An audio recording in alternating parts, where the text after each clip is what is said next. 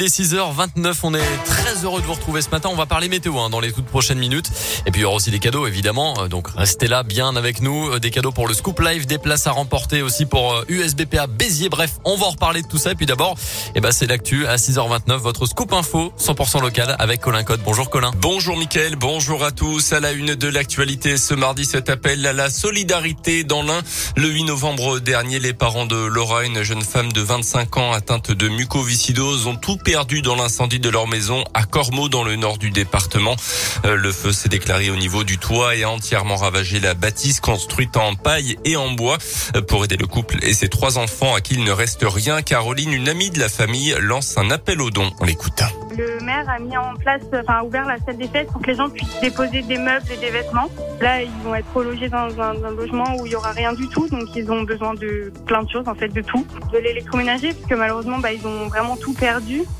Des commerçants pouvaient faire des bons d'achat. Euh, c'est vrai que comme ça, ça les aiderait beaucoup. Puis euh, après, bah, il y a la cagnotte en ligne sur euh, l'ICI. Une cagnotte qui a déjà permis de récolter près de 7000 euros pour participer. Vous trouverez le lien sur l'application Radioscoop et le site internet radioscoop.com. Dans le reste de l'actualité, plus de 15 000 images et vidéos illicites retrouvées dans son ordinateur et dans son disque dur. Un habitant du Haut-Budget condamné pour détention de fichiers pédopornographiques. Ce célibataire de 26 ans vivant chez ses parents, selon le progrès, a reconnu les faits. Le tribunal correctionnel l'a condamné à 10 mois de prison avec sursis, une peine assortie d'une interdiction d'exercer toute activité impliquant un contact avec des mineurs. L'enquête avait débuté en août 2020 après un signalement sur la plateforme Pharos.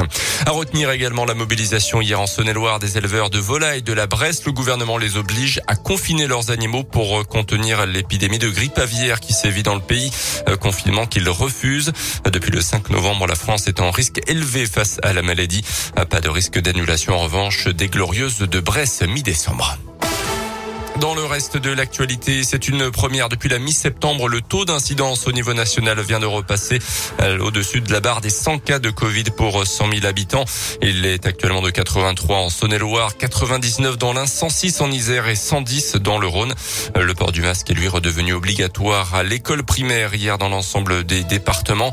Notez que le patron des députés En Marche, Christophe Castaner, qu'il a réaffirmé hier, pas question de confiner uniquement les personnes non vaccinées comme l'a fait l'autre depuis 24 heures maintenant. La France mise sur la troisième dose pour les personnes les plus fragiles notamment. Thomas Pesquet à peine de retour sur Terre, rien ne va plus dans la station spatiale internationale. Les astronautes ont dû se mettre à l'abri hier en vue d'une éventuelle évacuation. Tout ça à cause d'un impressionnant nuage de débris. Une porte-parole du département d'État américain évoque un tir destructeur de missiles anti-satellites de la part de la Russie. Passe au sport avec euh, du foot et le FBVP jouera le huitième tour de la Coupe de France à domicile à Verchères. Euh, ça sera contre Jura Sud, une équipe de National 2 le vendredi 26 novembre. Coup d'envoi qui sera donné à 20h. Euh, la National 2, un échelon donc en dessous de celui de Bourg. La billetterie sera bientôt disponible sur Internet et en prévente, indique le club. Toujours en foot, l'Italie comme le Portugal devra passer par les barrages pour tenter de se qualifier pour le Mondial 2022 au Qatar. Les Italiens n'ont fait que match nul contre l'Irlande du Nord hier soir.